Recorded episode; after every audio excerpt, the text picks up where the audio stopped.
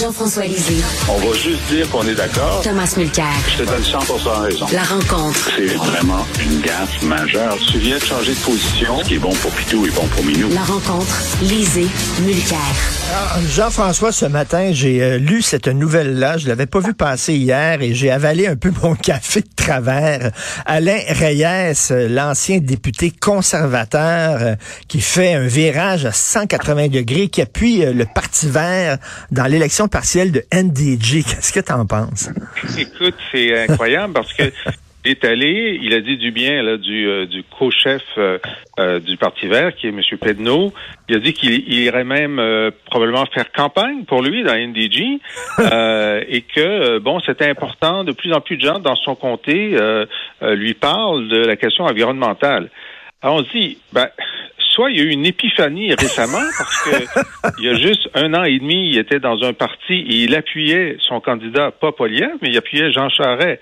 Euh, Jean Charest, lui, euh, n'était pas comme le Parti vert pour l'arrêt de toute nouvelle exploitation pétrolière au Canada, l'interdiction de tout euh, de tout pipeline. Moi, je suis d'accord avec ça, mais c'était pas la position de M. Reyes puis de M. Charest. Et si c'est une épiphanie, est-ce qu'il pense que c'est comme ça qu'il va garder son comté lors de la prochaine élection fédérale, parce que son adversaire, ça va être le candidat que Pierre Poilievre va présenter contre lui. Alors, une partie de la base conservatrice de M. Reyes sont d'accord avec les positions conservatrices, donc vont aller vers le, vrai candidat conservateur. Et je ne pense pas qu'il y ait suffisamment d'écologistes dans Arthabasca pour le faire, euh, le faire élire euh, comme député indépendant. Alors, je ne comprends pas du tout cette stratégie. J'espère que Thomas a une meilleure explication. Ben, en fait, en fait, j'en ai une qui risque de vous surprendre parce que du temps que j'étais le ministre de l'Environnement, que ce soit le recyclage de la peinture ou d'autres démarches, la ville de Victoriaville, dont M. Reyes a déjà été maire, et la région étaient pour nous, au ministère, probablement le numéro un au Québec en matière d'environnement et de développement durable.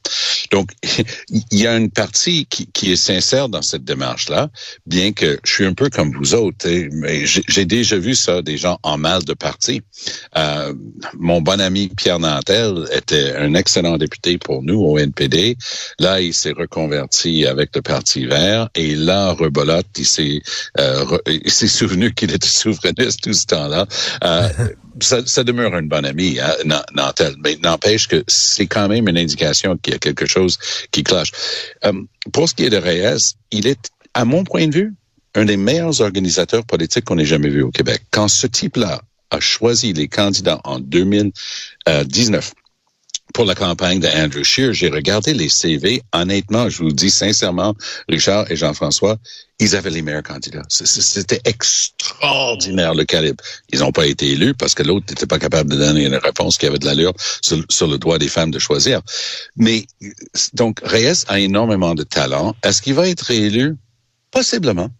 Parce que Poiliev, à travers le Québec, Poiliev est à 13 et, et, si ça vous tente de, de, lire un truc dans le Toronto Star, euh, Chantal Hébert euh, score là, dans le dans le target, là, elle, elle te décortique pourquoi Poliev ne passe absolument pas au Québec et pourquoi il n'arrête pas de se faire mal. Ça vaut vraiment le détour. Mais, mais, mais Tom, s'il était si écolo que ça, qu'est-ce qu'il faisait au Parti conservateur, Alain Reyes? Surtout le Parti conservateur de Stephen Harper, parce qu'il était là. Oui. Et, euh, et c'est ça la vraie question. Mais euh, j'imagine que il était sincère dans, dans ces trucs qui étaient plutôt euh, économiques et, et social. Il était un peu plus à droite par rapport à la norme québécoise, ce qu'il situait dans l'extrême gauche du Parti conservateur de Stephen Harper. Est-ce que ses, ses convictions euh, écologiques étaient sincères? Je le crois. Je le crois. Oui. Euh, et, oui. Juste pour euh, rebondir sur, sur Tom, euh, tu sais que le dernier sondage, je sais pas si c'est Angus Street, montre qu'au Québec, le NPD a dépassé le Parti conservateur de Poilievre en intention de vote. Le bloc mhm. est devant les libéraux, mais le NPD est maintenant troisième. C'est quand même fort d'avoir baissé comme ça pour Poilievre. Oui, et, ce, qui, ce qui va se passer, c'est que ça risque de donner, à mon point de vue, un bon 7-8 nouveaux sièges au Bloc québécois Way to go, Pierre Poilievre. et, et euh, Jean-François, quand tu euh, tournes un film et quand c'est le temps de faire le montage du film, ce qu'on dit dans le milieu, c'est you have to kill your darlings. C'est-à-dire, il y a des, il y a des scènes, il y a des scènes que tu dois jeter aux poubelles, même si tu les aimes, tu dois les jeter aux poubelles pour le bien du film. Est-ce que quand tu embarques, quand tu, euh, quand tu arrives dans un parti politique, Jean-François, est-ce que tu dois sacrifier certaines de tes idées chéries, kill your darlings, en disant, ben écoute, je, m'entends avec 80% du programme, le programme économique du Parti conservateur, je suis d'accord. Je suis pas d'accord avec le parti euh, avec leur aspect écologique, mais ça, je vais le sacrifier. C'est ce que tu euh, fais. Ben, C'est-à-dire que ça dépend de ta liste de priorités. Hein. Si pour toi, l'environnement, c'est euh, une de tes douze priorités, puis c'est vers le bas de la, de, la liste, puis le plus important, c'est de réduire la taille de l'État, ben oui, là, tu fais ce compromis-là parce que tu as, des convictions plus importantes que d'autres. Euh, si tu es chef, par contre, tu es censé appliquer essentiellement ce que tu as apporté dans ta course au leadership. Et puis Pierre Poilievre, là, il est pas en train de tuer aucun de ses darlings. Il est en train d'imposer ses darlings ah au reste du parti. C'est un peu comme ça que c'est censé se faire. Si ton élan qui t'a porté à la chefferie te, te, permet d'élargir ta base pour arriver à, à gagner. Mais Alain, Alain Reyes, j'ai sacrifié certains de ses darlings en disant je suis écolo, je vais mettre ça de côté pour pouvoir entrer au parti conservateur parce oui, que euh, tout le monde doit pincer son nez un petit peu de temps en temps. Oui, effectivement. cette expression-là, je l'avais jamais entendue, mais je vais te la voler allègrement parce qu'elle est très bonne. Euh, écoute, euh, Tom, euh, parlons, tiens, des feux de forêt. Incroyable le nombre de feux de forêt qu'il y a actuellement au Québec. J'étais en train de conduire sur l'autoroute des Laurentides dans Montbeau. Je m'en allais vers Sainte-Agathe tantôt et j'ai regardé qu'il y avait un beau ciel en arrière de moi, mais en avant de moi, c'était des nuages très foncés, mais c'était pas des nuages, c'était de la fumée. Et donc, et c'est en train d'avoir un effet sur la qualité de l'air, sans parler du plus important, qui est l'inquiétude que c'est en train de s'aimer dans des communautés où des milliers de personnes ont été déplacées.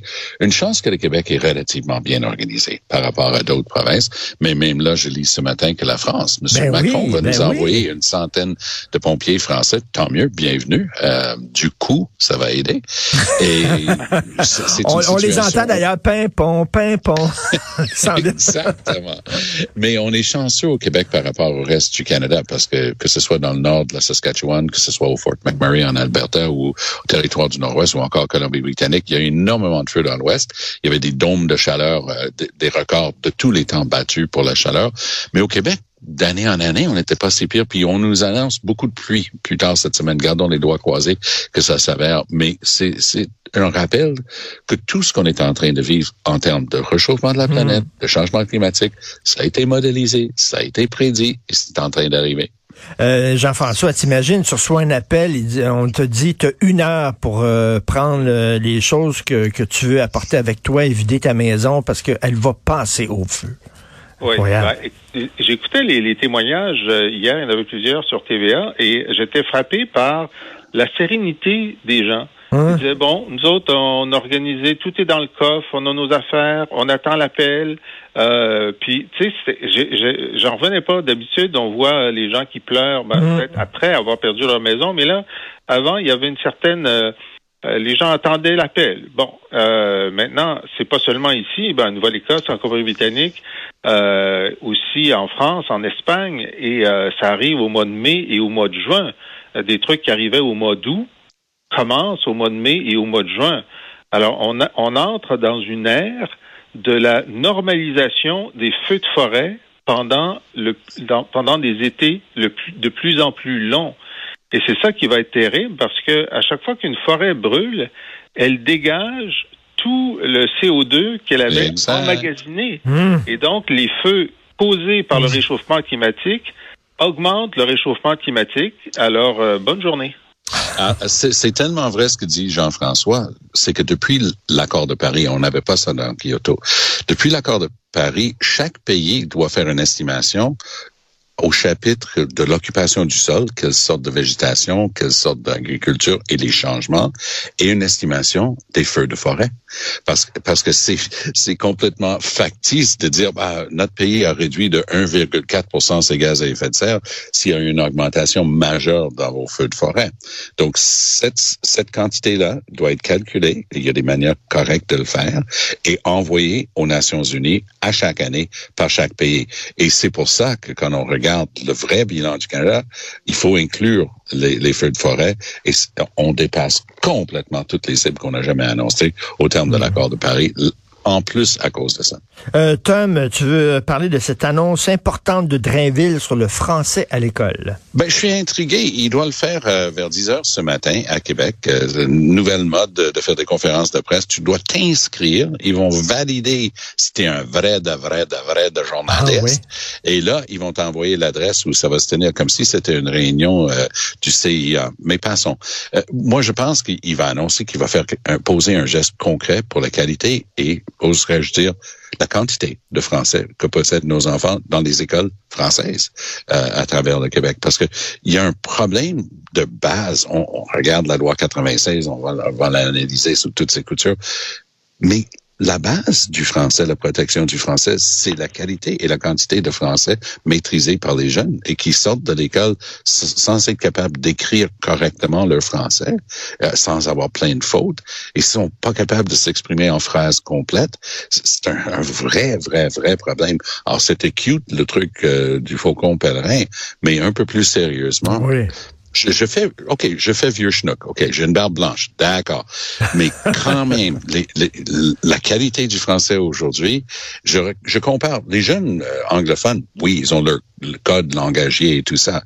Mais j'écoute le français, puis j'essaie de porter attention. Je, je, je pense qu'il y a un vrai travail à faire là-dessus. Est-ce que ce sont des douze travaux d'Hercule et que notre ami euh, Dainville est en train de se lancer à droite, à gauche pour essayer de se faire oublier son entrevue avec Michel David? Peut-être ça aussi. Mais si c'est un réel effort, ben, je pense que ça mérite d'être euh, vraiment applaudi. Jean-François. Oui, je suppose que c'est ça, parce qu'il était, euh, ça faisait partie de ces sept priorités qu'il nous a annoncées là en janvier. Euh, et je pense qu'il y a deux volets qui sont euh, prévisibles. D'abord, une augmentation de peut-être du temps alloué aux Français, l'importance de corriger les fautes dans les autres matières, parce qu'en ce moment, dans la plupart des cas, si tu fais des fautes sur son travail de mathématiques ou de sciences, euh, euh, tes fautes ne sont pas euh, considérées dans dans la notation. Mmh, mmh. ça c'est une chose. Et l'autre chose, et les syndicats résistent à ça, c'est augmenter les cours de, de français obligatoires de mise à niveau dans la formation obligatoire annuelle des professeurs. Alors, si les profs ne veulent pas, ils disent, ben, il y en a qui en ont besoin, il y en a qui n'en ont, pas besoin. Mais effectivement, on peut peut-être faire une modulation, mais ça, ça fait partie de, de, de, la réforme qui veut qui va amener. Donc, euh, on attend, on voit si, tu sais, hier, euh, à, T'as vu ça euh, sur les, les Champs-Élysées, il y avait euh, des milliers de, de, gens sur des pupitres alignés qui faisaient une dictée, le plus grand nombre de gens qui faisaient une dictée à la fois. Alors peut-être va-t-il annoncer qu'on va faire ça. Peut-être sur la grande allée, ce serait pas une mauvaise idée. et, et, c'est bon, c'est bon. Et, et Tom, euh, tu as vu qu'il y a deux de nos collègues, Joseph Facal et Mario Dumont, deux de nos collègues du journal, qui ont défendu la réforme de Bernard Drinville. Il y a d'autres gens qui trouvent que c'est trop dogmatique, trop central tu te situes où, toi, dans les, euh, dans les pro Bernard Drinville ou contre? Ben, moi, je, je suis pro une réforme réelle pour augmenter la qualification de nos profs, parce que rappelons qu'une partie du problème, c'est qu'on a des milliers de personnes dont on ne sait pas s'ils sont qualifiés ou pas, parce qu'on ah, n'a pas un système pour faire des équivalences. Donc, en soi, c'est un scandale qu'il y ait des milliers de personnes devant les classes à travers le Québec en train d'enseigner alors qu'on n'a pas vérifié leurs compétences. Donc, là-dessus, j'embarque. Pour ce qui est de la centralisation, je suis très réticent. Moi, j'étais un grand fan des commissions scolaires élues. Pourquoi? Même s'il y avait une, euh, une piètre euh, taux de participation, parce que ça responsabilisait les gens dans, dans leur milieu, dans leur mmh. quartier. Là, ils ont remplacé ça avec des patentes à gaz de fonctionnaires. Ah, on va vous faire des, des, des, trucs euh, scolaires, des, centres de services scolaires. Et vous rebolote, dès qu'il y a un truc qui fait pas leur affaire, ils veulent les scraper. Donc, tu enlèves toute responsabilité. Et puis moi, j'aime bien la responsabilité locale. Tu ne peux pas centraliser comme ils sont en train de le faire. Ça va à contre-courant. C'est une erreur euh, qu'ils sont en train de, de faire. Jean-François, l'autre jour, on parlait là, de l'hésitation de Bernard Drinville à interdire le cellulaire en classe et tu ne comprenais pas. Alors aujourd'hui, dans le devoir, il y a une enseignante, Sophie Godbout, qui écrit en disant elle aussi la même chose. Elle ne comprend pas pourquoi M. Drinville n'interdit pas tout de suite le cellulaire en classe. Elle dit qu'elle a plein de problèmes et c'est très drôle, Jean-François. Elle dit, euh, pendant la pandémie, on disait on a hâte que l'école reprenne pour que les enfants puissent socialiser. Elle dit, socialise pas pantoute. Ils sont chacun devant leur écran et pitonnent, puis il n'y a aucune socialisation. Alors, euh, c'est quand même assez particulier, cette hésitation-là du, euh, ministre Drainville. Exact. Et, et, et, Stéphane Laporte, dans son texte de dimanche, disait, tu sais, avant les cellulaires, il n'y a jamais un, élève qui s'est plaint qu'il ne pouvait pas envoyer un fax à un, de ses, camarades pendant un cours. c'est très bon, c'est très bon. Et donc, on a demandé euh, pourquoi, donc c'était une motion du Parti québécois la semaine dernière, euh, demander de, euh, puis là c'était même encadré, il avait accepté de, de changer, euh, interdire pour encadrer à la demande, je sais pas de QS ou des libéraux, mais la CAQ a voté, a voté contre et euh, ou a refusé son consentement. Pourquoi? Parce que ça demandait que ça entre en vigueur pour la rentrée de l'automne de cette année. Il dit ben on sera pas prêt. Ben quand tu interdit quelque chose, c'est pas compliqué à organiser, il me semble. Alors, euh, mais il dit ça, ça veut pas dire qu'on le fera pas, mais ça veut ça veut dire qu'on n'a pas fini d'y réfléchir. Ben, euh, pour, beaucoup de Québécois, c'est tout réfléchi. Je veux dire, et Tom, euh, Sophie Godbout, cette enseignante-là, écrit que les, les, elle dit même pendant les heures de cours, il y a des parents qui textent à leurs enfants pendant les heures de cours. J'ai déjà même répondu à un parent qui avait appelé pendant le cours. Comme David Copperfield le faisait dans le temps. Il, prenait les cellulaires des gens puis il répondait aux, aux gens qui, qui, osaient. Puis euh, on, a la même chose pour l'orchestre symphonique maintenant. Mais écoute, tant mieux euh, qu'on est, on est en train de faire ça, mais on en parle comme si c'était difficile. Je, je l'ai déjà mentionné, mais une de mes petits-enfants, euh, elle, est, elle est en train de finir son secondaire 2 dans une grande école secondaire publique en région rurale, ici au Québec, et devine quoi? C'est interdit les cellulaires en classe. C'est interdit les cellulaires dans les corridors. C'est interdit. Il y a une place, parce que c'est la plaidoirie toujours, ah, les parents machin. Il y a une place au premier étage, puis tu n'as pas le droit ailleurs. Si tu dois aller faire un truc, tu le fais là. Et il n'y a, plus, y a plus de problème. Et les parents appuient à 100 000 à l'heure. Les enfants râlent un peu parce qu'ils savent que dans d'autres écoles, ils y ont droit. Mais mon Dieu, ils font des bonnes études, ils sont disciplinés et on en parle comme si ça prenait la permission du pape. L'école n'a qu'à l'imposer, c'est tout. Ben, Jean-François, il dit, on n'est pas prêt pour septembre. Tu mets une boîte de carton sur le bureau du prof, puis tu dis, quand tu rentres, tu mets ton cellulaire là-dedans. C'est tout.